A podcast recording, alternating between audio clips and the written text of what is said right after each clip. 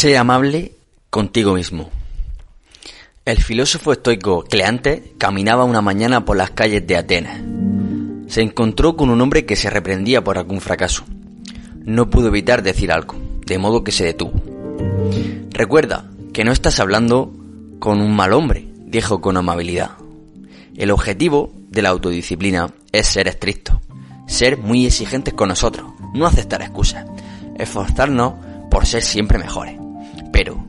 ¿Eso implica que nos fustiguemos, que nos odiemos, que nos tratemos o nos hablemos como si fuéramos una mala persona?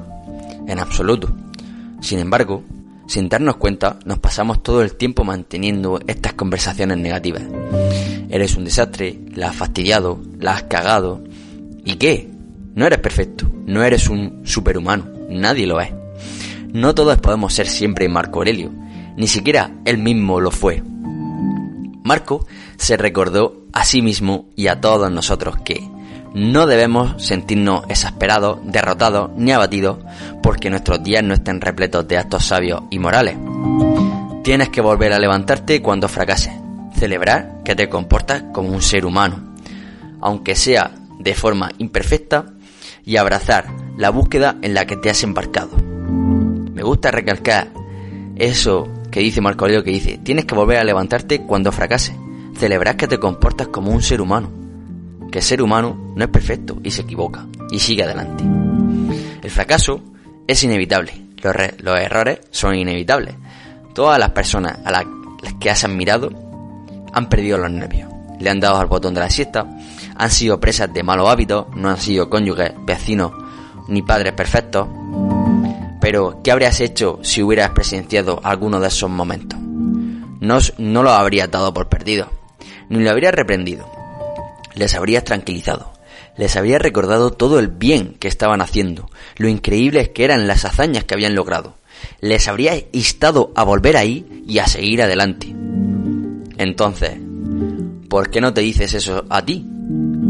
El estoicismo no consiste en castigarse a uno mismo. No cabe duda en que es una escuela estricta, pero como escribió Séneca, de hecho ninguna escuela filosófica es más amable y gentil, ni más amante de la humanidad, ni más atenta a nuestro bien común en la medida en la que su propósito es ser útil, prestar ayuda y tener en cuenta no solo sus intereses, sino los de todos.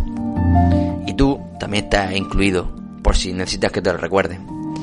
Después de toda una vida estudiando filosofía, así es como Séneca llegó a juzgar, a juzgar su crecimiento.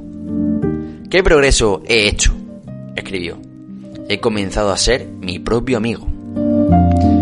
No eres el enemigo, eres la persona que da lo mejor de sí, eres la persona que mejora cada día.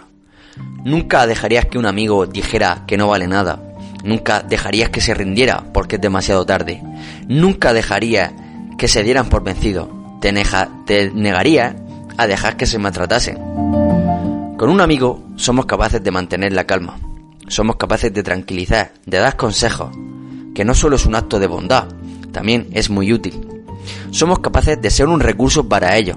Somos capaces de sacarlos de sus profundidades y devolverlos al camino del éxito o de la lucha. Ahora imagina de lo que serías capaz si pudieras prestarte ese servicio a ti mismo con regularidad. Crecemos a partir del amor y del apoyo. Así que, sé amable contigo mismo. Ser amable con uno mismo es un acto de autodisciplina.